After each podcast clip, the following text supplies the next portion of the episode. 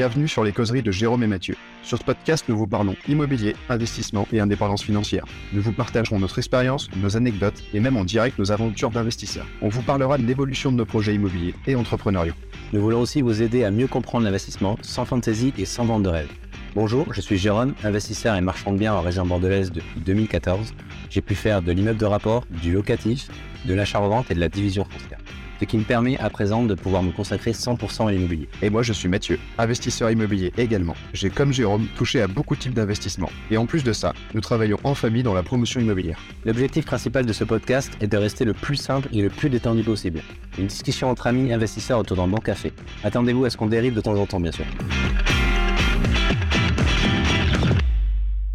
Salut à tous, on est très content de vous retrouver aujourd'hui avec Jérôme et une invitée euh, spéciale, Pauline. Salut à qui tous. est là. Salut Pauline. Euh, vous connaissez peut-être Pauline ou peut-être pas, parce que euh, je pense que nos communautés se, se croisent pas forcément euh, trop encore, mais Pauline va nous parler de son parcours, de ce qu'elle fait, et elle a notamment une spécialité qui intéresse pas mal de monde en ce moment, moi y compris, qui est des classes G. Si vous voyez où je veux en venir, c'est qu'elle se spécialise sur la gestion des DPE. Donc tu vas nous, tu vas nous raconter tout ça. Et bon, on se connaît depuis finalement pas si longtemps que ça. Si, un peu sur, euh, un peu sur les réseaux. On a eu le plaisir de t'avoir avec nous euh, à la maison pour un training camp, enfin, le fameux training Oui. camp immobilier. Il faudra que tu Ça nous fasses un petit retour d'ailleurs après. Ouais. Carrément. T'en ouais. avais pensé En quoi écoutes, Je ferai un petit témoignage. T'en avais pensé quoi de, de ce training camp? Bah écoute, euh, c'était génial. Donc euh, déjà hyper original de mêler IMO et sport. Et même si on n'est pas en pro, euh, soit du CrossFit, soit de l'IMO, c'est euh, quand même super enrichissant. Et euh, j'ai beaucoup aimé le fait que on ait des interventions variées au milieu des séances euh, de sport où on était Entre un deux séances de sport, entre deux transpirations. c'est ça. Entre Du une chasse au trésor dans la forêt ouais. Ouais, exactement. Je retiendrai euh, vraiment le, le WOD de nuit, là. C'était c'était super. Je ferai un petit retour. Ouais, euh, Emery qui va bien le retenir aussi, je pense.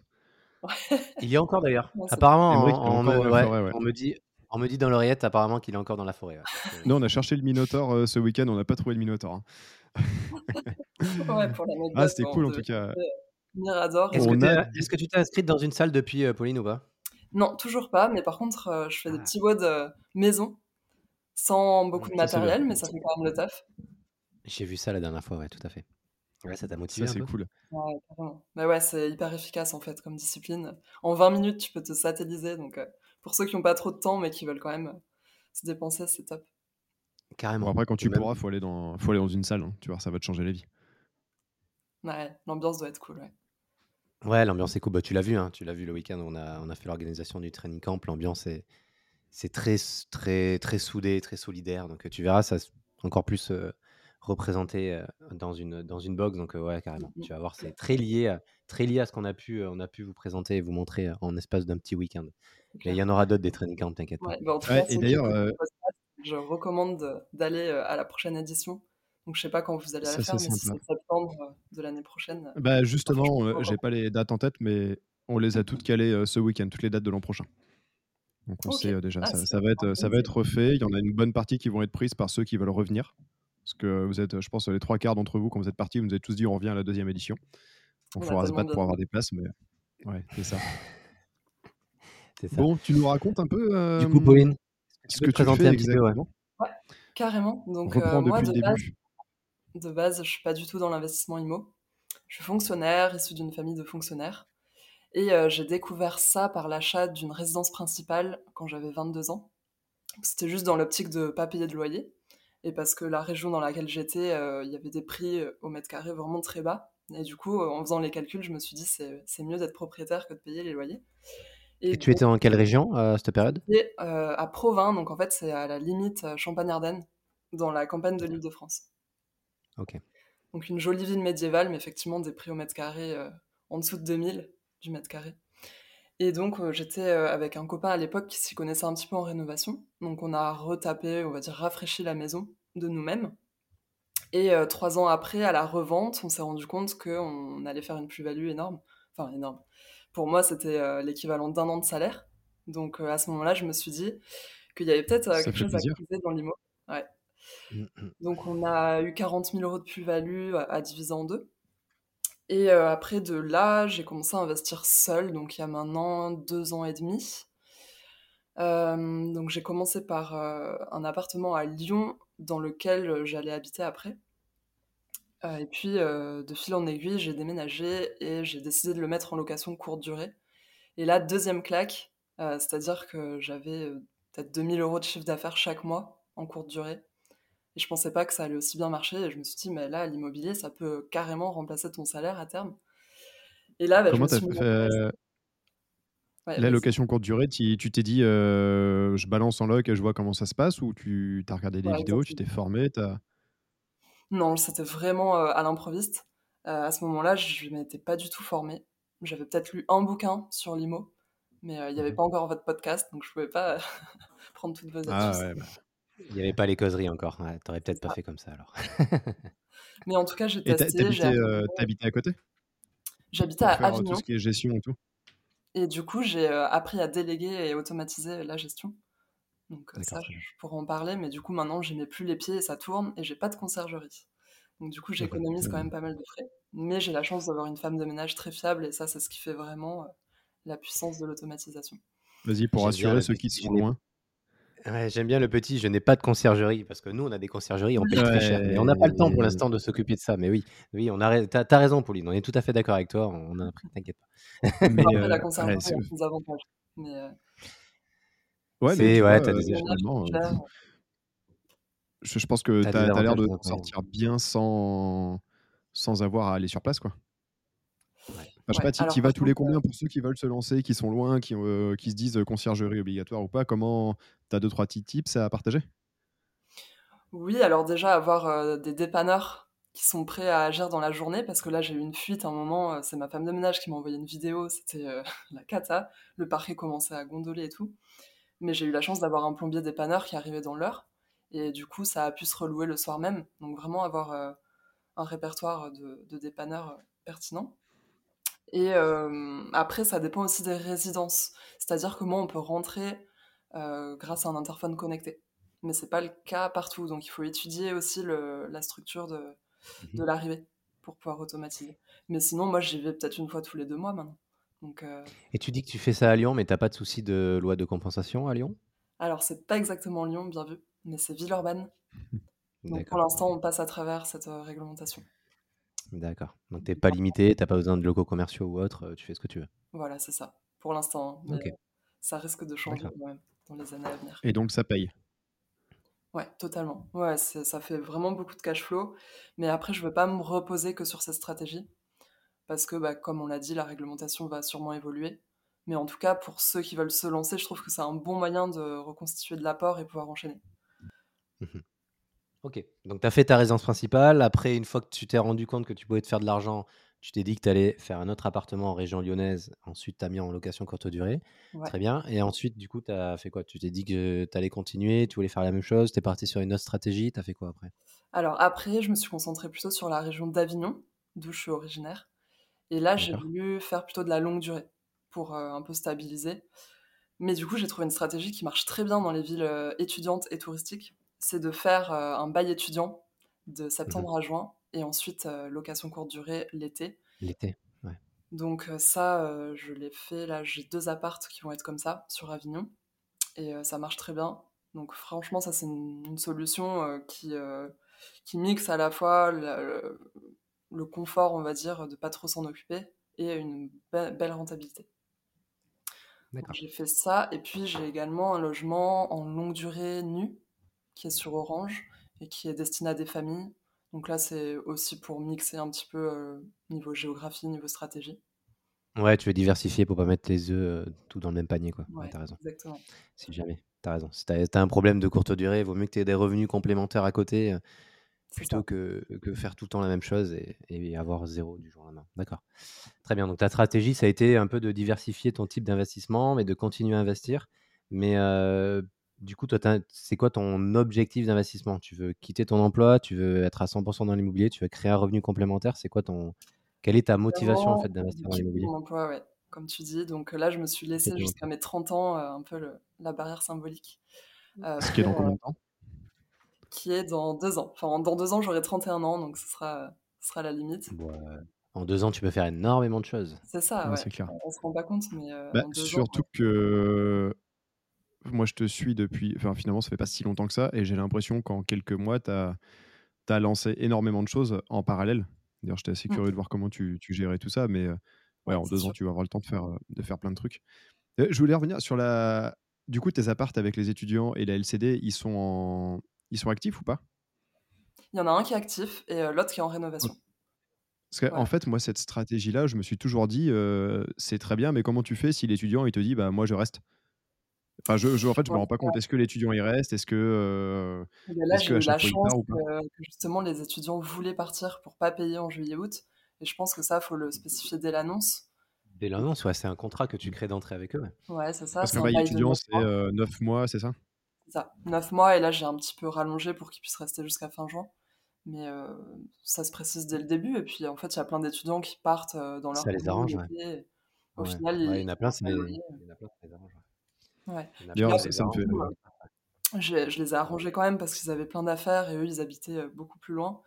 Donc, je, je leur ai stocké leurs affaires dans une cave à moi. Voilà, c'est gagnant-gagnant. Au moins, moi, je, je touche mes loyers courte durée en été et eux, ils n'ont pas trop de soucis de déménagement. Et ils reviennent à la rentrée, c'est ça? Ouais, exactement. Ils reviennent en Ouais, septembre. ouais, nickel. Ça, c'est et en termes de, et en termes de chiffre d'affaires, tu as vu une belle différence, ça t'a augmenté, euh, ça t'a bien augmenté ton Ouais, chiffre d'affaires pour être transparente sur les chiffres, c'est un loyer de 650 euh, charges comprises l'année.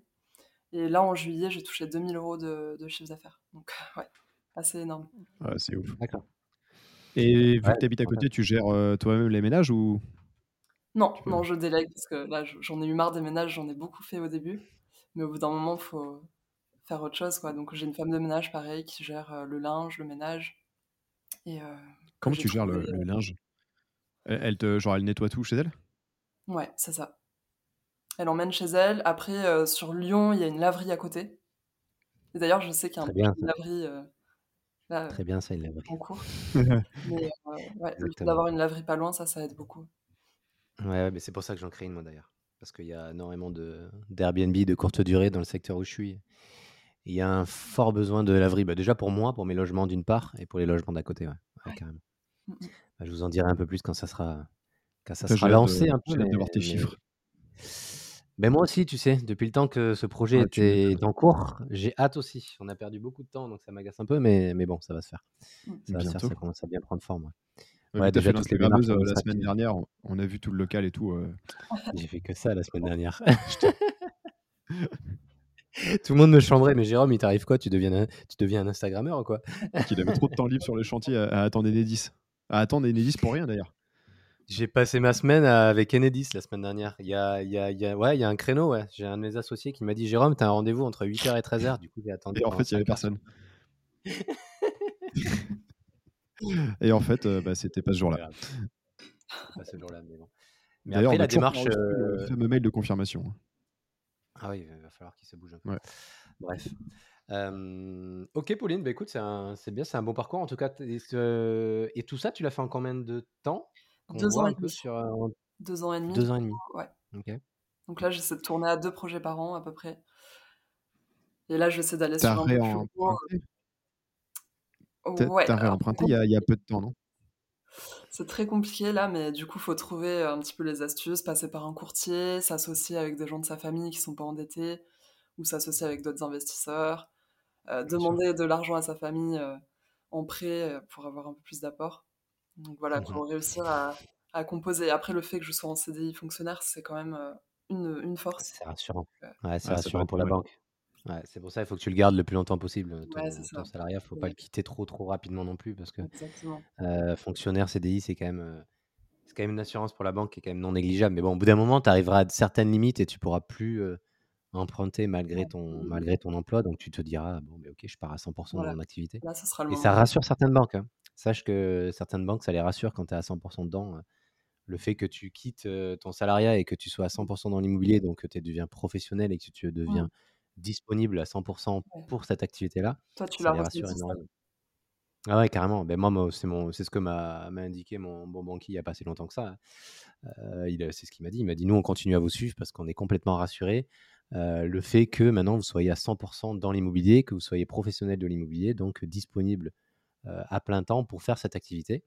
Donc déjà, c'est beaucoup plus... En fait, tu deviens beaucoup plus crédible vis-à-vis d'une banque, vis-à-vis de tout le monde, en fait, vis-à-vis d'un agent immobilier, vis-à-vis de tout ton entourage, parce que c'est ton activité à temps plein, en fait, tout simplement. Il mmh. faut quand même avoir un peu d'assises derrière, un peu de patrimoine propre, de sous parce que le mec qui, qui, quitte son job maintenant sans rien, qui, qui dit YOLO, je me lance en tant que pro, c'est mort, quoi. Ah non, non, c'est pas comme il y a 3-4 ans où tu pouvais emprunter, on va dire, entre guillemets, assez facilement. Là, faut dire que c'est d'une part, c'est plus compliqué d'emprunter. Ça, c'est une chose, mais les taux d'intérêt, j'étais encore, tu vois, je suis en train de faire une étude de cas d'une personne en ce moment. J'étais en train d'étudier combien elle pouvait emprunter par rapport à son salaire. c'est un truc. Rien, un pourboire. J'ai comparé entre les taux d'aujourd'hui et les taux d'il y a deux ans. Elle a 50 000 euros de différence d'emprunt. Ah ouais, c'est énorme. la capacité d'achat est vraiment énorme la différence. Après, euh, c'est le moment de faire des offres euh, hyper basses aussi, hein, vu que plus personne peut acheter, plus personne peut emprunter. Enfin, plus personne peut emprunter, donc personne n'achète. C'est le moment d'exploser les mecs sur les, sur les négociations. Quoi. Ah, ça fait le tri en fait, tout simplement. Hein, c'est ce qu'on dit. Hein. Moi, c'est ce qu'on disait beaucoup avec des agents immobiliers euh, que j'ai, avec qui j'étais encore la semaine dernière. En fait, ça fait le tri de tous les pimpins là, qui se sont levés du jour au lendemain pour faire de l'immobilier. Ah ben là, au moins, tu sais que ça fait un petit tri. Mmh il y en a certains qui restent, il y en a certains qui partent, et au moins, tu as moins de concurrence parce que tu as la plupart qui arrivaient, qui avaient pas mal d'argent, mais qui connaissaient rien à l'immobilier, qui achetaient au prix alors que ça valait net clairement pas ce prix-là. Bah, ces personnes-là ne sont plus là. Donc, honnêtement, ça fait, un, ouais, ça fait quand même un, bon petit tri sur le terrain. Malgré que les taux soient plus élevés, nous, en tant que professionnels ou en tant qu'investisseurs, les taux, on sait très bien qu'on euh, les intérêts, c'est déduit. Donc voilà, il y a pas mal de choses. Tu pourras renégocier dans quelques années c'est ça, voilà. crédit. Puis on, voilà, faut pas s'arrêter à ça. des taux fixes en France, donc c'est-à-dire que ça ira jamais plus haut et si ça va plus bas, on peut renégocier comme tu dis. Et de toute mmh. façon, en ce moment, l'inflation est supérieure au taux d'intérêt, donc on est quand même gagnant à, s'endetter. Et ça, il y a beaucoup de gens qui ne comprennent pas et qui reportent leur projet parce que le taux est trop élevé, mais en fait, il faut y aller maintenant.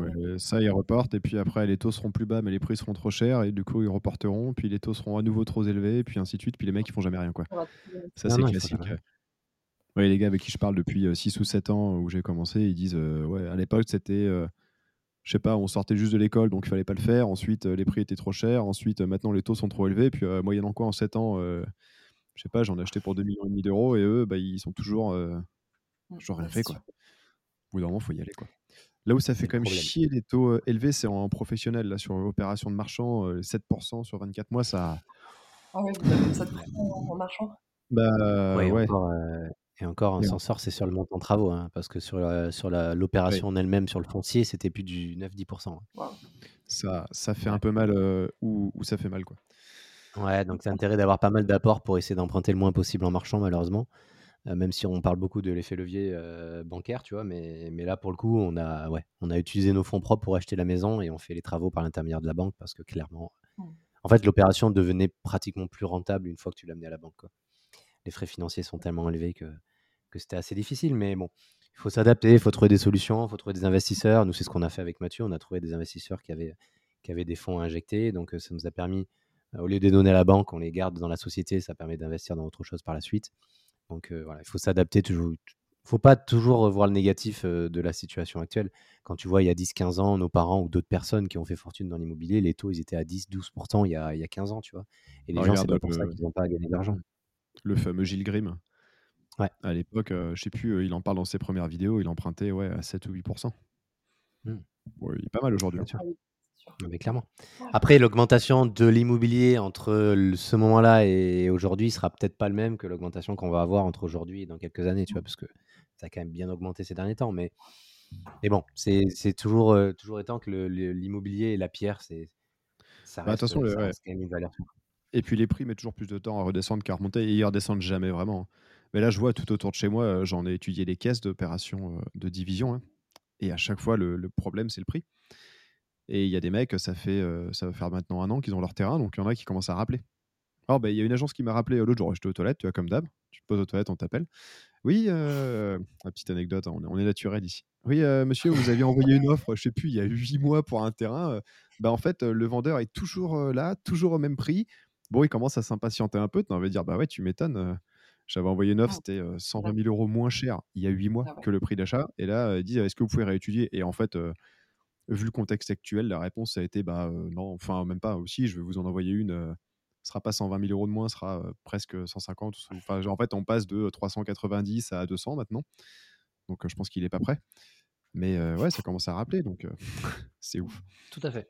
C'est toujours pas, faut pas, mmh, mmh. faut, s'adapter à la situation actuelle. C'est ce qu'on disait pendant le, pendant le, pendant le training camp aussi, pendant les interventions immobilières, c'est qu'il y a des, c'est une période compliquée et délicate, mais il faut s'adapter, il faut prendre ça, il faut voir le côté positif de la situation actuelle où ça fait un tri sur pas mal de concurrence et, et, on va dire que tous les plus motivés, les, les c'est les plus motivés qui, qui, resteront, qui resteront là et qui, mmh, qui vont continuer d'acheter en fait tout simplement.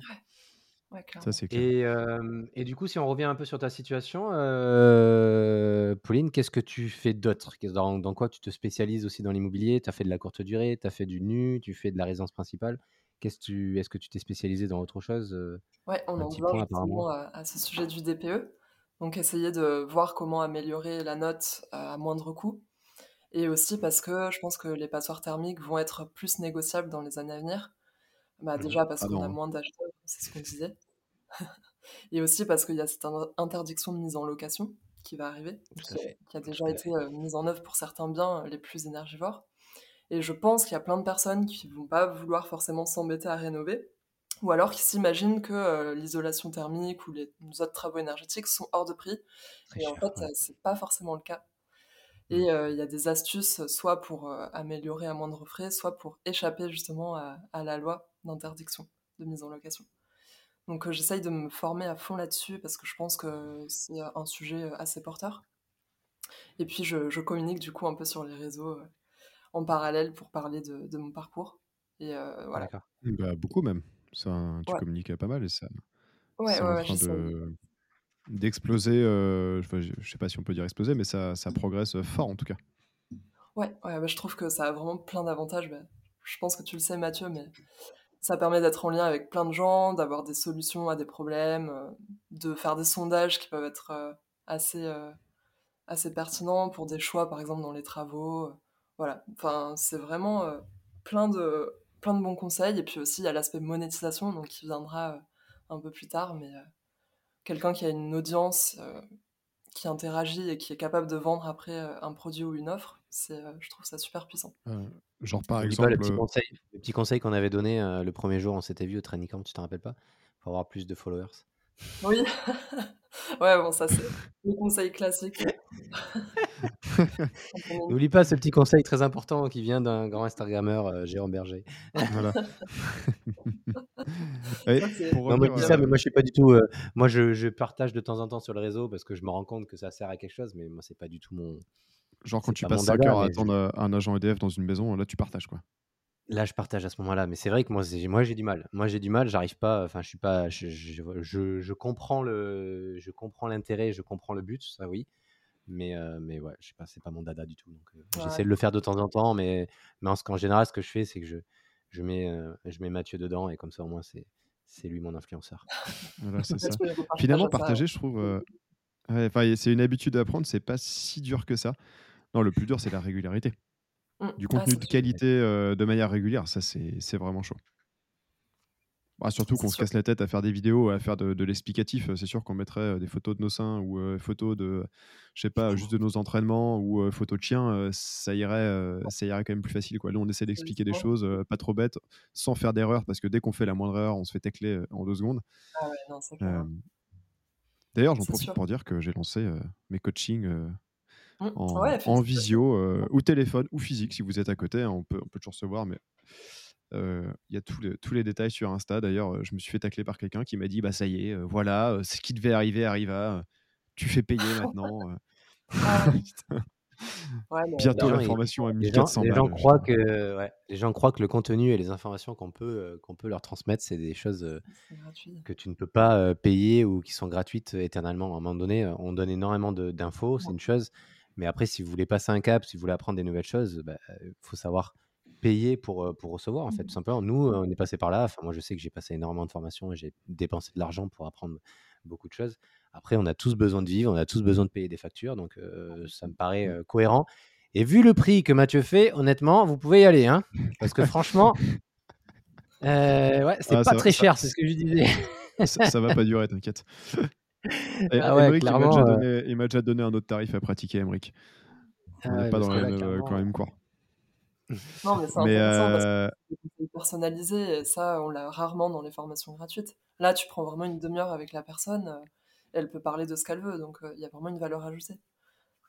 Bah, ouais, parce qu'après, filer des infos gratos, limite, je m'en fous, mais prendre vraiment une demi-heure ou 40 minutes où tu rentres dans un sujet en profondeur, tu prends le temps, tu réponds que en détail et tout à quelqu'un.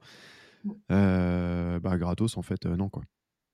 Non, non, non, mais c'est. De toute façon, l'accompagnement, ça se quand c'est vraiment personnalisé comme ça, moi j'en ai fait pendant un an euh, pour un des, un des formateurs du, de l'accompagnement et du coaching, et on le voyait que les gens, il y avait quand même une valeur ajoutée, ils étaient prêts à payer pour euh, recevoir ça, parce qu'à partir du moment où tu étais en one-one et que tu voyais que la personne répondait euh, en direct de tes réponses, bah, ils étaient prêts à, payer pour ça. Donc clairement, non, non, il n'y a aucune...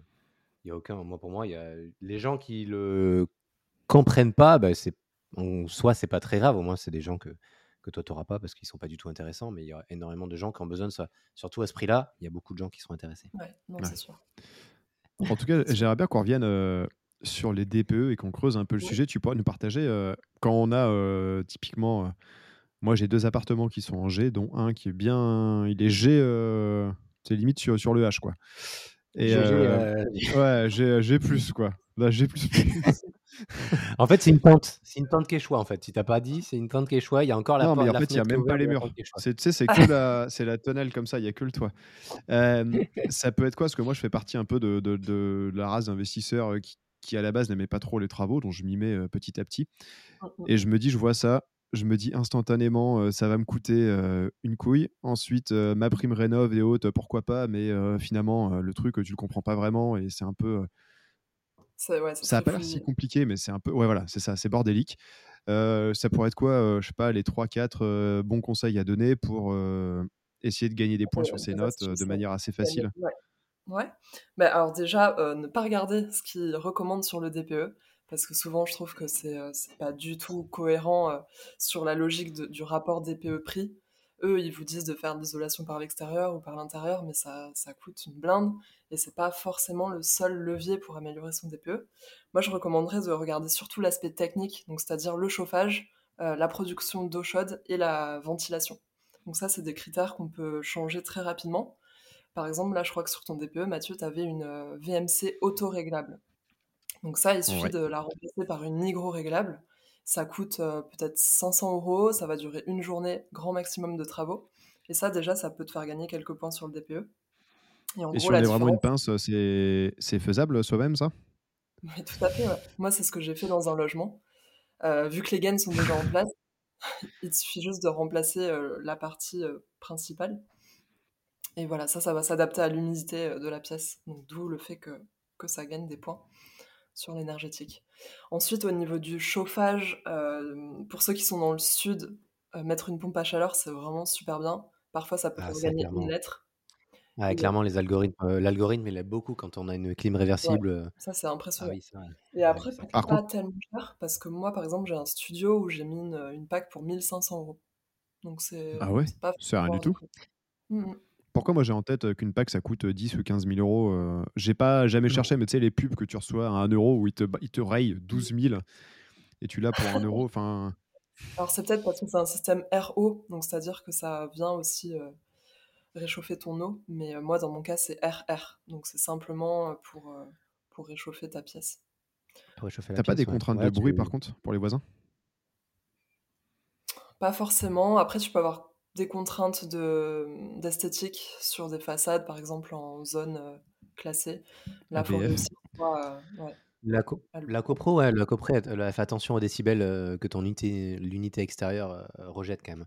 Moi, j'ai eu le problème sur un de mes biens où, en fait, elle va te demander un descriptif technique du bloc que tu vas mettre à l'extérieur, d'un point de vue esthétique, comme, comme indique Pauline, et aussi d'un point de vue décibel parce que si tu as un voisin qui est trop collé, tu as, as, une terrasse qui est proche de.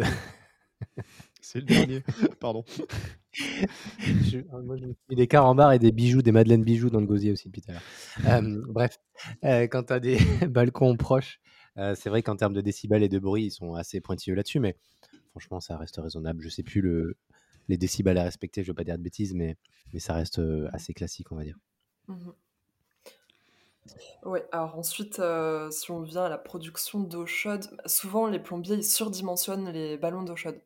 Donc moi, par exemple, j'avais un T2, heu, pour 2 personnes et il m'a mis un ballon de 150 litres. Alors ça, c'est très mauvais pour le DPE parce qu'un ballon de 65 litres, ça suffirait et ça augmente, heu, aussi la note. Donc là, c'est vraiment être capable de bien dimensionner son ballon. Bah, ça pareil, c'est c'est assez facile, hein, c'est simplement un choix technique à faire, heu, en Pourquoi un ballon pourquoi un ballon va augmenter la note? Parce qu'en fait, il y aura plus d'eau à chauffer, alors que, heu, 2 personnes, heu, auraient pas forcément besoin de 150 litres à chauffer. Tu vois, il y aurait besoin que de 65 litres. Donc en fait, il dans le calcul, dans la méthode actuelle, ils considèrent que, un ballon de 150 litres va forcément chauffer un volume plus important et donc, ce sera moins bien pour, l'aspect énergétique. Et il faut mettre le ballon dans une pièce chauffée, non? Il me semble avoir lu ça euh, quelque part. ouais. Ouais, c'est Que mieux, si tu le mets genre dans un garage qui est pas isolé, tu peux perdre des points, euh, Mmh ce qui est pas illogique, mais bon. tout à fait et OK, donc autant mettre un ballon, heu, 65 litres avec le mode boost pour, pour avoir plus de de quantité de d'eau chaude, peut-être si tu es 3 personnes dans un logement. oui, pour que ça chauffe plus vite. Ouais, tout à fait. Ouais. Après, il y a, il y a d'autres euh, d'autres aspects pour chauffer l'eau qui sont un peu plus onéreux, mais il y a le, le ballon thermodynamique. Ça, c'est super bien noté Mmh. également. Ouais, c'est ce que j'ai mis chez moi, moi, ça c'est hyper bien, ouais. Ouais, ouais, Donc ça c'est là, top, hein. Franchement, c'est mon ami plombier qui m'avait conseillé ça, ça coûte, heu, ça coûte un bras et demi, mais par contre c'est hyper efficace et ouais, en termes de je pense que quand on va faire les DPE, heu, i on sera content d'avoir mis ouais, ça, ouais. mais ça, c'est bien. Et parfois, ça peut permettre d'éviter l'isolation des murs, par exemple. Et au final, euh, c'est rentable de faire comme ça. Après, il y a Parce aussi que je t'avoue des... que les deux, ouais, deux studios que j'ai G, j'ai pas très envie de refaire toute l'isolation quoi, pour, euh, Et ouais, bah, pour c'est améliorer sûr, les bah, LED. quand tu as une petite surface, euh, c'est vraiment pas, pas cool de faire de l'isolation par l'intérieur. Donc, regardez vraiment tous ces aspects techniques. Et il y a aussi des chauffe-eau euh, instantanés. Donc là, il faut un, un peu de place pour les mettre, mais, euh, mais ça peut s'envisager aussi et c'est bien noté. Et je me souviens avoir lu un truc, c'était peut-être il y a un moment, mais disant qu'avec la nouvelle norme des DPE, euh, on avait des différences énormes selon les notes, à tel point que je crois que c'était UFC Que Choisir qui avait fait un, un article en disant qu'en gros, euh, si on filait même une note aléatoire à un logement, on était euh, assez probablement dans la bonne, dans la bonne tranche. Enfin, qu'en gros, les DPE étaient, suivant comment c'était fait ou comment le, le, diagnostiqueur, enfin, si, s'il le faisait vraiment bien ou pas, tu pouvais avoir une note limite qui changeait de trois lettres en fonction de deux de, diagnostiqueurs. Quoi. Ouais, bah, totalement. Parce qu'en fait, il y a certains diagnostiqueurs quoi? qui vont, euh, qui vont s'embêter à aller chercher toutes les infos. Donc, ils vont aller dans les combles, ils vont aller regarder de l'isolation, ils vont demander s'il y a eu des travaux faits. Et euh, là, dans ce cas-là, ils peuvent effectivement rentrer les bonnes infos. Mais il y en a certains, bah, ils partent du principe que euh, si on te dit rien, c'est qu'il n'y a pas eu d'isolation de fait. Et donc, ils mettent une ça. valeur par défaut, parce que eux, Ouais, eux ils veulent pas se faire attaquer, puisque le DPE est ouais, opposable. Donc, ils mettent forcément le pire scénario, comme ça, ils sont, ils sont tranquilles, protégés. Ils sont pas embêtés, euh, ouais. Du coup, t'as pas la note euh, réelle, et euh, c'est une note plus basse que ce qui aurait dû être fait. Mais du coup, c'est pour ça que je Ah, dis aux, investisseurs que c'est aussi de leur responsabilité, ce DPE, parce qu'il faut pouvoir laisser accès euh, aux combles. Euh, parfois, s'il y a des isolations par l'intérieur qui ont été faites, vous pouvez juste enlever une prise sur ce mur pour qu'on puisse accéder euh, à l'intérieur et voir Accéder. qu'il y, a qu'il y a un isolant, effectivement. Et euh, conserver bien toutes les factures et les euh, références des matériaux utilisés quand il y a eu euh, des travaux pour pouvoir après le présenter au diagnostiqueur, parce que sans ça, il peut pas, dans certains cas, comptabiliser ces travaux d'isolation. Et des fois, il le demande même pas, il en parle pas et puis, une fois qu'il t'envoie ta note, tu te prends un bon E ou un bon F dans la gueule et il te dit: «Ben, moi j'ai pas les les factures donc je fais comme s'il y avait pas eu de travaux». J'ai eu le cas moi, j'ai eu le cas sur un immeuble que j'ai vendu l'année dernière. J'avais tout rénové. Il est venu, il m'a envoyé la note, il m'a mis du F partout. Je fais: «Écoutez, je comprends pas, je vous ai dit que c'est tout avait été rénové». «Ah mais vous m'avez pas envoyé les factures». Ah «Bah, à quel moment vous m'avez demandé les factures monsieur, en fait?» voilà, non, donc il a voulu se faciliter le heu travail, quoi. ah ouais, c'est un truc de fou. Ouais, j'ai dû lui renvoyer toutes les factures, il a dû refaire son travail et puis on est passé en fait, on était à D en fait, clairement c'était Ah beaucoup ouais, non, mieux. mais tu vois, c'est fou, hein, Mais, 10 000 heu, d'écart. euh. Bah, ils veulent pas se prendre la tête en fait, hein. Ils veulent pas prendre de responsabilité maintenant qu'ils deviennent, heu, entre guillemets «responsables» de ce qu'ils Ouais, transmettent, mm, heu, ils veulent pas prendre de risques et ça c'est moi j'avais ouais, ouais, j'avais clairement halluciné, ouais, clairement. Euh, moi, je pense que dans mes euh, logements euh, G, euh, j'en ai un, euh, je suis à peu près sûr que c'est ça. Il faut que j'aille démonter les prises, que j'aille regarder en détail. Mais l'ancien ouais, propriétaire l'avait refait entièrement juste avant que j'achète. Et bon, évidemment, le gars ne répond pas quand je lui demande les factures, mais je suis convaincu qu'il y a de l'isolant derrière. J'ai eu six ans des locataires, il n'y en a jamais un qui m'a dit qu'il payait cher de chauffage et autres. Bon, je pense que mon G plus plus, il n'est pas forcément justifié. Quoi. Mmh. Après, pour ceux qui envisagent des travaux, ce qui peut être intéressant à négocier, c'est de faire un DPE projeté. Donc en fait, le diagnostiqueur, il va simplement changer des paramètres dans son logiciel en fonction des travaux qui sont envisagés pour voir à quelle note on peut arriver. Parce que lui, c'est une manip super simple hein, euh, de changer sur son logiciel. Donc il peut, euh, en même temps qu'un DPE, vous donner la note que vous atteindrez si jamais vous faites euh, tel travaux. Ah, on peut anticiper en, sur son algorithme en disant voilà, si je mets une pompe à chaleur, à bah, combien je passe? Mais Jean, qui c'est qui a fait ça C'est pas toi, non, qui a fait ça? Je sais pas. Il n'y a pas quelqu'un qui avait créé un logiciel oui, qui pouvait anticiper ah bah, alors, justement anticiper les travaux à prévoir. Il y a une version gratuite du logiciel des diagnostiqueurs qui s'appelle Liciel. Et dessus, alors vous pouvez pas importer vos propres données, mais vous pouvez simuler sur des, des cas d'études quel est l'impact d'une pompe à chaleur, de, voilà, vous pouvez modifier les éléments et voir en quoi ça impacte le DPE. Euh, après, bah, il y a aussi la version payante. Ça, euh, franchement, pour ceux qui s'y intéressent, ça peut valoir le coup. S'il y a plusieurs appartements, euh, je saurais pas te dire. Je saurais pas te dire le prix. Est-ce que tu l'appelles comment le logiciel? Liciel. L-I-C-I-E-L. Mais ça peut être intéressant pour simuler plus ou bien et voir un petit peu l'impact. Diagnostic logiciel, ouais. Référence des diagnostiqueurs. Ah ouais, ok. Ouais, il faut se mettre un diagnostiqueur dans la poche, en fait, tout simplement. Ouais, ça peut être pas mal. Parce que franchement. Après, n'importe qui peut devenir euh, diagnostiqueur, non? Ah, Je crois qu'il y a quand même un petit peu de formation à passer, mais je crois que des moins formations, ouais. Après, euh, honnêtement, entre toi et moi, euh, ouais, je te le laisse. Hein. ouais, non, c'est clair. Bah, je viens de regarder, tu vois, il y a plein de modules, mais si tu fais un poste pour chaque module, 3000 balles quand même. Hein avec back office. Euh, ouais. Ah oui, oui, exactement. D'accord. ça coûte un peu Après, ouais, l'idée, euh, je pense que l'idée, comme, euh, comme dit Pauline, 530 comme, dit Pauline, ouais. comme dit Pauline, de demander directement au, au diagnostiqueur de faire une simulation des travaux que tu peux éventuellement faire pour voir l'amélioration, c'est pas déconnant. Hein. Au moins, ça te permet d'aller directement à l'essentiel. Est-ce qu'il faut une pompe à chaleur Tu gagnes une note Bah ok, vas-y, ça part mmh. pour des travaux de 1500, 2000 euros. Mais, euh, mais clairement, je pense qu'avant de faire les travaux, c'est peut-être la démarche à faire, je pense. De savoir qu'est-ce qui pourrait vraiment améliorer ta note à toi, dans ton cas précis à toi. Et ensuite, tu vas euh, faire tes travaux. Mais je pense que la démarche, elle va plus dans ce sens-là. Exactement. et ils font euh, ça facilement, les diagnostiqueurs De faire une simulation? bah alors moi, du coup, j'étais présente quand il m'a fait mon DPE. Et donc, il a rentré sous mes yeux les paramètres sur son logiciel. Et il a pu changer en deux secondes. Voilà, là, si tu mettais une pompe à chaleur, tu arriverais en D il le fait directement. Après, si vous entendez bien avec le, diag, euh, je pense que c'est. Un petit café, un petit restaurant, et puis c'est bon. Hein, bah tu fais une simulation. ça. Hein. Puis tu signes avec lui pour le DPE après travaux. Donc au final, tu lui as payé euh, deux DPE. Il y a moyen de négocier et d'être sûr de sa note. Toujours, toujours donnant-donnant, ouais, comme, on, on explique très souvent. D'accord, intéressant, intéressant. Et du coup, tu, tu, creuses un peu plus le sujet. Tu, c'est quoi ton objectif de, avec ces DPE Tu veux, tu veux, tu veux faire quoi? Tu veux aider les gens sur les DPE C'est quoi ton objectif? Ouais, ça pourrait être une idée de conseiller euh, sur certains cas. Par exemple, la personne me montre son DPE et je lui donne des conseils sur ce qui est, euh, ce qui est faisable niveau travaux pour essayer de minimiser euh, bien sûr le budget en fonction de ce qu'il y a à faire. Et voilà. Après, pourquoi pas écrire un petit guide sur le sujet. Mais t'as, déjà commencé, non? Ouais, ouais, ouais. J'ai commencé à faire un plan détaillé. Donc on verra si ça aboutit. Faut que je me mette au boulot. Faut que, faut que tu avances, hein, parce que moi, euh, j'ai été jusqu'à la page Comment devenir millionnaire ou la recette, et puis en fait, c'était écrit en latin, euh, sans rien de rempli, j'étais super déçu. c'était le modèle par défaut euh, du logiciel. Mais Acheter une pompe à chaleur. ce que je vois, c'est que tu as objectif du coup de remplacer ton salaire, quitter ton boulot, et tu es en train de t'arracher fort pour trouver plein de sources de revenus. En plus de l'immobilier à côté, je veux dire que tu fais des, tu fais des coachings, tu vas faire, j'imagine ton guide, tu vas pas forcément le faire gratos et tu as, l'air de te donner fort pour faire plein de choses. Oui, oui, bah, c'est le but parce que l'IMO c'est pas mal, mais c'est bien d'avoir aussi d'autres sortes de, revenus si, si les loyers sont pas forcément payés, etc. Enfin, il y a plein de risques aussi et ce qui me fait dire qu'il vaut mieux le plus de sources de revenus possible.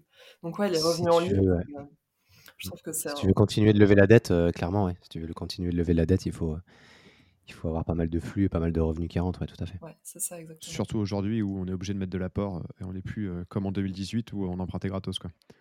C'est ça. Quand tu vois que certains projets demandent 20% d'apport, mais forcément, il faut faire rentrer du cash à un moment donné. Ah oui, tout à fait, tout à fait. Clairement, bah, les derniers projets qu'on a fait, je pense que c'était ça. C'était de l'ordre de 20-25% à chaque fois de, mmh. D'apport. Donc au bout d'un moment, tu vois ton compte qui commence à bien, bien diminuer. Tu dis, bon, ça, descend vite. Hein. Ça descend très vite quand même, cette histoire-là. Ouais, ouais. ça, descend assez, vite. Ouais. Donc, euh, mais bon, c'est, c'est, des fois, on n'a pas trop le choix. Hein. Au moins, ça nous permet de continuer et de, de pouvoir faire d'autres projets par la suite. Très bien. Et du coup, tu continues de faire de la résidence principale en achat, rénovation, éventuellement revente ou ça, pour l'instant, tu le fais Non. Euh, là, je, je, suis plutôt dans une optique de louer et de faire beaucoup de capitalisation. Mais euh, pourquoi pas à l'avenir euh, ouais, faire des projets d'achat-revente Parce que dans la région, on a pas mal de, de terrains où ça peut être divisé. Bah, Mathieu nous a fait une belle présentation sur la division foncière. Donc ça, c'est quelque chose le seul à avoir pris des notes en plus, donc ouais. tu vas pouvoir refaire. Mais voilà, Parce que là où tu vis, Avignon, c'est très cher, non? Bah, Pas tant que ça. Alors Avignon, même, c'est 3000 du mètre carré en moyenne. Mais par contre, après, il y a des villages autour qui peuvent être un peu plus huppés euh, à 4 5 000 euros du mètre carré. Mais Parce que là, tu es propriétaire ta RP ou tu es locataire ta RP Non, alors là, du coup, je suis hébergée par euh, ma mère, qui n'est pas euh, dans la maison en question, parce qu'elle vit à La Réunion. Donc, c'est D'accord. pour moi, je peux rester dans cette maison gratos. Et tu as justement un point important est-ce que dernièrement, tes banques prenaient en compte le fait que tu ne payais pas de loyer? Ou alors elle me faisait un loyer euh, fictif. Comment elle calculait ça? Parce que ça dépend des banques. Fictif. Et euh, par contre, il faut savoir que moi, le projet que j'ai vendu à la banque, c'était un projet de RP. Alors qu'on sait très bien que ça va être loué dans les six mois. Mais du coup, bah, la banque n'a pas pris en compte de, revenus. Ouais, tu as changé de projet, c'est comme ça, tu as changé de projet. Tu as, réfléchi, tu as, changé, tu t'es rendu compte qu'en fait, non, c'était peut-être trop petit pour toi, donc tu as préféré le mettre en location. Exactement. Donc voilà. c'est un conseil à prendre d'ailleurs pour ceux qui nous écoutent. Bah, il y a des euh, délégations des, banquiers qui peuvent aller euh, au-dessus de 35% lorsque c'est ta résidence principale. Tu as 20% des dossiers qui vont au-dessus des 35, qui vont jusqu'à 40% euh, en résidence principale, clairement. Donc, parfois, soit on vous dit allez acheter votre résidence principale si vous êtes vraiment bloqué en termes de taux d'endettement.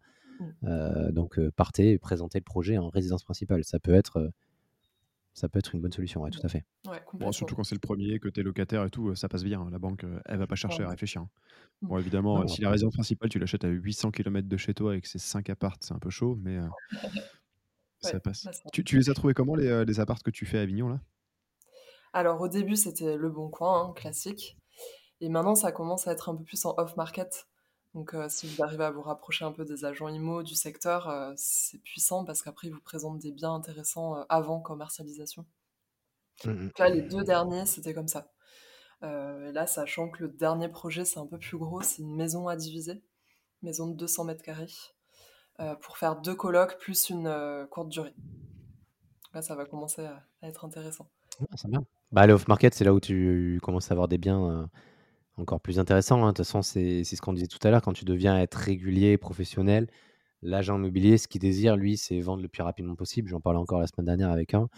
Euh, il prend son carnet d'adresse euh, vraiment privilégié, il appelle et puis en 24 heures, ça peut être vendu parce qu'il a son carnet d'adresse de gars sûrs qui vont acheter, euh, qui vont acheter direct. Donc lui, il va pas se prendre la tête à publier sur le bon coin, payer une annonce, etc. Donc en fait, l'idée, c'est de se retrouver dans ce carnet d'adresse que l'agent immobilier a. Donc être le plus crédible possible et Mmh, mmh. Pour qu'on vous appelle à vous en amont. Quoi. Et le plus crédible et le plus réactif possible, parce qu'il y a beaucoup de gens, ils veulent faire partie de ce carnet d'adresse, mais lorsqu'on leur propose quelque chose, euh, bah, c'est toujours non, mais oui, peut-être. Donc en fait, ça tortille du cul pendant 15 ans. Mmh, et l'agent immobilier, il se dit, bon, ben lui, en fait, euh, il m'a fait croire qu'il était professionnel, mais en fait, il va jamais passer le cap d'acheter. Donc, en fait, bah, tu passes, tu passes sur une autre liste qui est peut-être pas la bonne. Bah, surtout que l'agent immobilier, il a 500 mecs autour qui sont prêts à acheter, qui veulent faire des bonnes affaires. Donc, dans, les 500, il a, il a des mecs qui crèvent la dalle, euh, qui vont euh, acheter euh, tout de suite. Si commence à faire la petite mijaurée, à dire oui, mais bon, le buisson est mal taillé, du coup, je suis pas sûr que je pourrais l'acheter cette maison. c'est sûr que c'est mort, quoi. Surtout en soi, quand on fait une offre, on a, enfin, on a la rétractation, on a, on a quand même 36 000 moyens de s'en sortir. Mais pour arriver dans le petit carnet de notes de l'agent immobilier, c'est sûr qu'au début, c'est compliqué. C'est toujours plus facile quand on a fait plein de projets, qu'on a plein d'argent et autres. Mais pour arriver là, il a fallu commencer quelque part, quoi. Il mmh. faut faire ses preuves, c'est exactement ça. Donc, euh, donc voilà, ça sert. Hein. Et Pauline, toi, ça t'arrive aussi, tu reçois des, des, des biens off-market. Donc, euh, il faut savoir être réactif et avoir, on va dire, une assurance même financière parce que l'agent immobilier sait très bien que la situation actuelle, elle est compliquée. Donc, euh, s'il a en face un, investisseur qui a de l'apport, qui peut présenter une lettre de la banque ou autre, qui n'a aucune valeur, on est bien d'accord, mais, mais ça les rassure. Ça les rassure toujours, ça rassure le vendeur, ça rassure tout le monde. Et d'ailleurs, tout à l'heure, on, parlait des avantages d'Insta. Et eh ben là, il y a un autre euh, avantage, c'est que j'ai pu rencontrer une agent IMO via Insta. Donc elle m'a dit j'aime bien ce que tu fais. On s'est rencontrés après sur Avignon. Et maintenant, elle pense à moi quand elle a des projets d'investissement intéressants. Donc ça, c'est mmh un autre moyen de faire du réseau finalement. Clairement. Ah oui, clairement. pour trouver des biens, pour vendre. Moi, j'ai déjà vendu un bien grâce à Insta. Pourtant, ah moi, je suis pas du tout Instagram. mais clairement pas. Mais, tu veux pas vendre les shops à Bordeaux là? J'ai pas essayé encore, on va essayer Mathieu, t'inquiète pas. Mais oui, clairement, euh, à partir du moment où les gens, ils, on va dire, ils acceptent et ils apprécient ton contenu, euh, bah, tu as, des potentiels de clients, tu as des potentiels apporteurs d'affaires, tu as des potentiels associés, des potentiels partenaires. Ouais. C'est une vitrine en fait, hein, clairement. Ah bah, c'est clair, c'est hyper puissant. Et il y a un sujet dont on n'a pas parlé, Pauline. Il me semble que tu fais pas mal de travaux toi-même, non? Tu fais beaucoup de posts, en tout cas Insta, où tu fais des travaux? Pas mal d'auto-rénovation. Et surtout au début, en fait, c'est ça qui m'a lancé pour pouvoir euh, investir euh, sur des biens à retaper et pas avoir trop de budget de travaux. Et il faut savoir qu'au début, j'étais vraiment nulle en travaux. je savais pas tout. Mais c'est ce que j'allais te demander. Mais T'as appris, appris comment? Et j'ai appris alors avec des tutos YouTube. Ça, il y a vraiment tout ce qu'on veut sur YouTube. C'est vraiment une mine d'or. et puis en étant accompagné, et là, ce que je vais faire sur mon, mon chantier récent, c'est d'aller accompagner l'artisan sur place. Donc je lui ai demandé, est-ce que ça te dérange si je viens voir? Ouais, c'est ça. Apprendre, peut-être l'aider s'il a besoin des fois de, de deux bras. Enfin, et voilà, ça, c'est hyper puissant pour euh, se former. Ah, c'est pas con. Nous, on n'est pas, euh, on n'est pas de l'équipe bricoleur avec euh, Jérôme. moi, j'aime bien bricoler, mais travaux dans les appartes, j'ai jamais fait. Et enfin, à part foutre un coup de peinture ou monter des meubles Ikea, quoi. Mais je trouve ça un peu passionnant. Je suis presque un peu jaloux de ceux qui font ça. Et en même temps, je me demande quand est-ce que je trouverai le temps de le faire. Mais tu, tu, dors quand même un peu pour réussir à faire ça? Parce que du coup, tu as, as un job de fonctionnaire, tu gères tes LCD, même si ça te prend pas trop de temps. J'ai l'impression que ton job, il prend pas tant... il te prend pas beaucoup de temps, ton job, en fait, j'ai l'impression. Bah, ça va, disons qu'on peut vraiment être flexible sur les horaires. C'est la réponse. Du coup, à côté de tout ça, parce qu'en plus, tu fais beaucoup de réels sur Instagram et je, sais que ça prend beaucoup de temps. En plus, tu fais des chantiers, tu, tu gères comment? Euh, Tu passes ta vie euh, sur les chantiers dès que tu as un peu de temps libre? Bah, C'est ça. En fait, bah, on a beaucoup de vacances aussi dans mon job. Ça, c'est cool. Et euh, là, mes dernières vacances, bah, je les ai passées sur le chantier, à créer du contenu. Et voilà. Mais j'ai pas beaucoup de temps libre. Hein. Par contre, bah, on n'a rien sans rien à un moment donné si tu veux quitter ton travail. Donc, c'est des sacrifices que tu fais à l'instant T pour pouvoir quitter ton travail après, bien sûr. Ouais, clairement. Après, il y a des tâches qui sont un peu multifonctions. Enfin, par exemple, quand je fais des travaux, bah, je me filme et du coup, ça fait du contenu. Et parfois, j'arrive à mixer un peu les tâches. Mais c'est sûr que ça prend du temps et il faut, faut, le vouloir. Quoi. Mmh par contre, tu habites, à côté de tes chantiers Oui, oui, là, en fait, je me suis dit, maintenant, je me concentre sur une demi-heure maximum de route parce que sinon les trajets, euh, c'est pas possible. Ah, parce que moi, je me suis concentré à acheter euh, partout et maintenant, euh, j'aimerais bien me concentrer à acheter au bout de la rue parce que là, tu vois, quand tu l'as acheté dans toute la France? Ouais, c'est ça. Il a dans la France à un moment, je me suis dit, je veux, je, faisais l'aller-retour à Paris-Nantes tous les, tous les week-ends et je me suis dit, je veux un bien par panneau d'autoroute. J'étais pas mal au moment, j'en ai fait beaucoup des panneaux, mais aujourd'hui, quand il faut aller à Mamers ou à Sablé faire les travaux le week-end, ah, la flemme, quoi. En fait, tu, tu fais l'aller-retour dans la journée, mais si tu veux y aller trois jours, il faut dormir sur place et rien que ça. ouais, c'est un peu déprimant. Je l'ai fait de dormir sur un chantier, et franchement, c'est la déprime, quoi. Quand t'es de la poussière, euh, de te laver à la bassine et tout. Ah ouais, t'es courageuse. Ouais, quand je t'allais au bien, t'es courageuse, par exemple. Hein. Faut quand même pas se laisser aller. Mais non, mais c'est euh, ouf. Et donc là, tu même, parce que c'est sûr que si je veux aussi euh, être présente sur les réseaux et enchaîner les investissements, je peux pas faire tous les travaux. Donc je et puis en termes de temps, ça te prend combien de temps tout ça? Enfin, je veux dire en durée, en, semaine ou en mois pour, euh, pour finir les appartes que tu as en cours là? Ça te prend combien de temps? Bah, alors là, bah, par exemple, je pose du parquet dans un appart de 60 mètres carrés.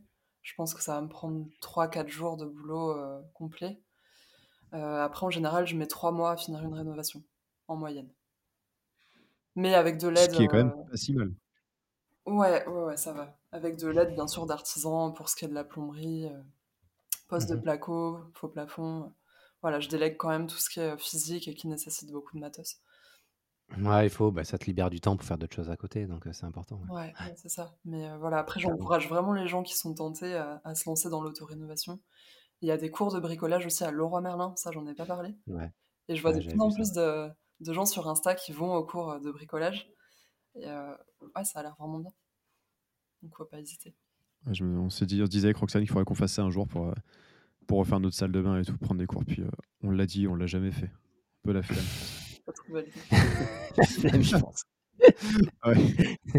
Non, mais c'est marrant, mais je, je sais pas. Si j'aime bien, j'adore bricoler. En plus, ce que je trouve cool, c'est que contrairement au boulot que je peux faire, où je suis quand même beaucoup plus devant un ordinateur à remplir des bilans et tout, à, travailler sur des projets qui sortent dans 5 ans, quand, je sais pas, quand tu bricoles, il y a une espèce de satisfaction personnelle à voir tout de suite, maintenant, le truc avancer.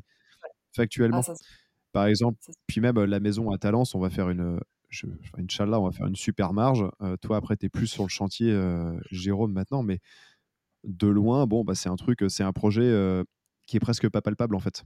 Et c'est mmh. hyper satisfaisant, mais c'est quand même pas la même chose que de poser son parquet et de voir que le soir, la pièce, elle est magnifique. Il ah y, a un truc, tu vois. Je suis d'accord avec vous. Perso, c'est pas pour ça que je le ferai, mais je suis d'accord avec vous. ah, attends, arrête. je trouve il est plus, il est plus important, il est plus, euh, il est plus efficace et plus important à faire autre chose que poser du parquet. Mais, euh, mais après, chacun. Jérôme, euh, il dit ça, mais depuis qu'il a une maison, il passe tous ses week-ends à bricoler. Bientôt, il va avoir sur un. la résidence principale, ouais. Attention, c'est la résidence Ah oui, c'est pas pareil.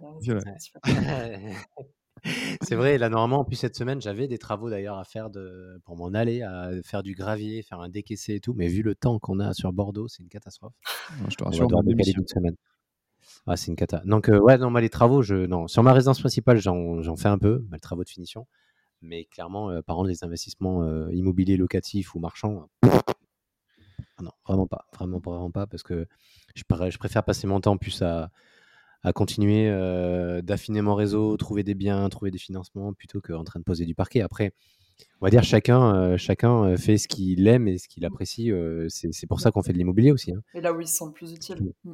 Là où il se sent le plus utile et plus efficace, tout à fait. Ouais, clairement. Après, faire soi-même quand on a moins de moyens au début, ça permet aussi de se mettre le pied à l'étrier. Parce que ça mmh. coûte quoi de réserver Enfin, c'est un peu, c'est une question un peu bête parce que ça va dépendre de plein de choses, mais en termes de budget, tu... c'est beaucoup plus accessible quand tu fais toi-même. Oui, oui, beaucoup, mais, mais quand même, il faut calculer aussi avec euh, la, fiscalité, parce qu'on peut déduire les travaux déclarés, pas ceux qu'on fait soi-même. Donc en fait, c'est euh, un calcul à faire. Mais euh, ouais, dans mon cas, quand même, c'était bien rentable.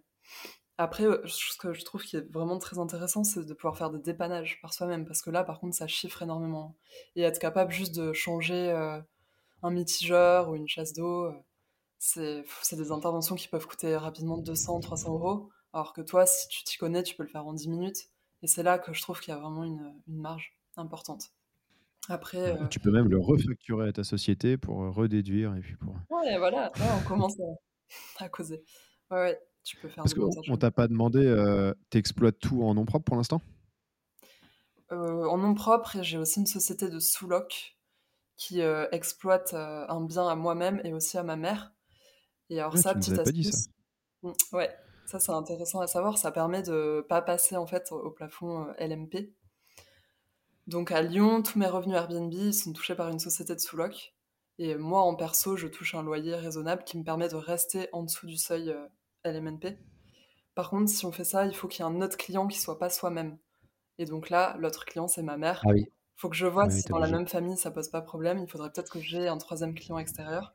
Mais en tout cas, là, euh, c'est pas mal. Puis dès que j'achète des meubles, ça passe par cette société. Et ça permet de, de retirer pas mal de charges. Pas bête. Et puis aussi des indemnités kilométriques, plein de choses pour optimiser. Quoi. Exactement. Exactement, il faut optimiser au maximum. Mais, euh, mais oui, il faut faire attention. Par contre, ouais, c'est le point que tu as, as, bien relevé, euh, de pouvoir faire avec d'autres clients. Autrement, c'est à but de biens sociaux, donc il faut faire attention à ça. Ouais, exactement. Clairement, clairement, clairement. Mais, mais oui, oui, on va dire c'est le, le, circuit fermé, on appelle ça. Le circuit fermé, ça te permet de pouvoir toujours récupérer les fonds et récupérer l'argent. Et c'est un peu moi ce que je suis en train de faire avec ma laverie euh, Mmh ma laverie dans un de mes immeubles, c'est pour que la, la femme de ménage puisse directement faire les, les, lessives et laver les couettes, etc., directement dans ma laverie. Comme ça, ça permet de récupérer les fonds, etc. Mmh. tu fais un écosystème qui te sert. Toi, Exactement. Mmh. Le circuit fermé, mais il ne faut pas que ça soit juste fermé pour toi-même. Il faut que ça soit aussi. il faut, d'autres clients, sinon. Il faut avoir d'autres clients. Autrement, tu risques de te faire rattraper par la patrouille. Le fisc n'aime pas qu'on optimise uniquement pour de la fiscalité. Exactement. On peut optimiser, mais il faut pas que la fiscalité soit le but. C'est ça. Ouais, ouais, c'est ça. Et aujourd'hui, enfin, je pense qu'on a, on va bientôt, euh, bientôt s'arrêter, mais juste un petit mot euh, pour la fin sur ton objectif de, de quitter ton boulot. Tu es plutôt euh, bien, tu as, doublé ou triplé ton salaire, ou peut-être moins, ou peut-être que tu veux même pas le dire, mais tu, enfin, es comment? À l'heure actuelle, j'arrive à dégager un SMIC de cash flow. On en parlait d'ailleurs il y a quelques mois. Mais l'idée, ce serait d'être au-delà des 2000 euros quand même de cash flow pour être bien. Euh, sachant qu'il y a en plus la capitalisation derrière et puis euh, peut-être de la création de valeur si je fais des belles rénovations. Mais euh, voilà, pour moi l'objectif, ouais, c'est 2000 euros rien qu'avec l'IMO et puis s'il y a d'autres sources de revenus en ligne, c'est encore mieux. Bon, je pense que d'ici deux ans, j'ai quand même moyen d'arriver à l'objectif. Ça dépendra de, du financement, si les banques continuent à me suivre ou pas. Mmh Mais bon, on va dire que je suis assez. Bon, t'as l'air bien parti en tout cas. Ouais, ça va le faire. Dans deux ans, ça te laisse énormément de temps, deux ans pour acheter d'autres biens. Donc, euh. Puis même si tu es bloqué, tu trouveras d'autres solutions pour euh, soit un associé, soit de l'apport. Il faut, voilà, il y a toujours une solution il y a toujours des, solutions. pour remédier à ce problème-là. Et du, du coup, pour ton nouveau projet que tu veux diviser en coloc, en Airbnb, tout ça, tu as, déjà vu avec ta banque, te finance euh, Ça a déjà été étudié, tout ça? On signe le compromis jeudi. Donc après, les banques ont l'air plutôt plutôt partante, mais euh, moi, tant que j'ai pas le mmh compromis dans les mains, euh, je crois personne. mais bon, surtout quand t'as pas l'offre de prêt dans les mains. Quoi. de prêt, Donc euh, on verra. Hein. Après, je pense qu'il faut démarcher beaucoup de banques avant d'avoir un résultat. Ça peut être 10 demandes, 20 demandes, mais on ira jusqu'au bout. Hein. Ouais, mais t'as raison, t'as raison, t'as raison. ok, bah écoute, super. Merci à toi, Pauline. Bah, tu veux ajouter quelque chose euh, bah, bah, écoutez, avec plaisir. Euh, non, peut-être reparler du, du bootcamp euh, CrossFit IMO, là, que je recommande vraiment aux auditeurs. Et puis, ce sera peut-être l'occasion de s'y rencontrer pour ceux qui viennent à la prochaine édition. ouais, le, fait de rencontrer des gens qui ont les mêmes objectifs, les mêmes valeurs, c'est quelque chose d'ultra puissant. Surtout si l'entourage de base et la famille ne sont pas forcément dans cette optique-là, ça donne vraiment une motivation particulière de pouvoir se retrouver comme ça un week-end avec des gens, ça rebooste. Tout à fait. Et puis, bien sûr, tous les conseils qui sont échangés en temps réel sur place sont vraiment précieux. Donc euh, voilà, petite pub pour, euh, pour votre événement. En plus, c'était super bien organisé, le lieu est magnifique. Donc voilà, je recommande ça et, j'espère être euh, à nouveau de la partie l'année prochaine. on, te, donnera les dates. Bah, merci beaucoup, en tout cas, c'est super sympa. Et j'en profite, tant que tu nous as lancé là-dessus, on fait le 18 novembre, c'est, euh, ça va être dans 15 jours quand le podcast va sortir. Euh, un séminaire d'une journée avec Julien Deville, qui est préparateur mental euh, et de la performance, qui prépare des équipes pour les JO 2024. Donc là, il est à fond, mais il a trouvé une journée pour venir à la maison refaire une intervention. Vous aviez eu le droit et il est plutôt, plutôt très bon. Donc ce serait cool. s'il reste, je crois, encore une ou deux places pour ceux qui veulent venir. je recommande aussi parce qu'on l'a eu justement une petite heure et déjà, l'heure était vraiment enrichissante. Donc là, une journée, j'imagine pas. Ouais, c'est extra. C'est extra. Ah, normalement, sur les training camps, il, passe le week-end avec tout le monde, mais là, bah, avec les JO, il peut pas jusqu'à 2024 euh, se, libérer pour tout un week-end. Mais normalement, vous auriez dû la voir dans la forêt euh, la nuit, euh, à vous poser des questions un peu bizarres, vous coacher sur les WOD, vous faire mettre dans de l'eau froide et tout. Mais bon, ce sera pour, pour une prochaine fois. Bon, trop cool. Bah, merci beaucoup, Pauline, euh, d'être venue. Euh, si on veut te retrouver sur les réseaux, c'est où, c'est quoi, c'est quand C'est euh, Pauline du bas Immo Durable. Immo Durable, ok. Immo Durable, Ok, ok. la durabilité de l'investissement. Très bien. Ok. Bah, bah, écoute, merci à toi, Pauline. En tout cas, c'était c'était un plaisir de pouvoir faire ce podcast avec toi. Et, et bien, à très vite alors. À très vite. Allez, à très vite. Yes, merci beaucoup. Salut, à bientôt.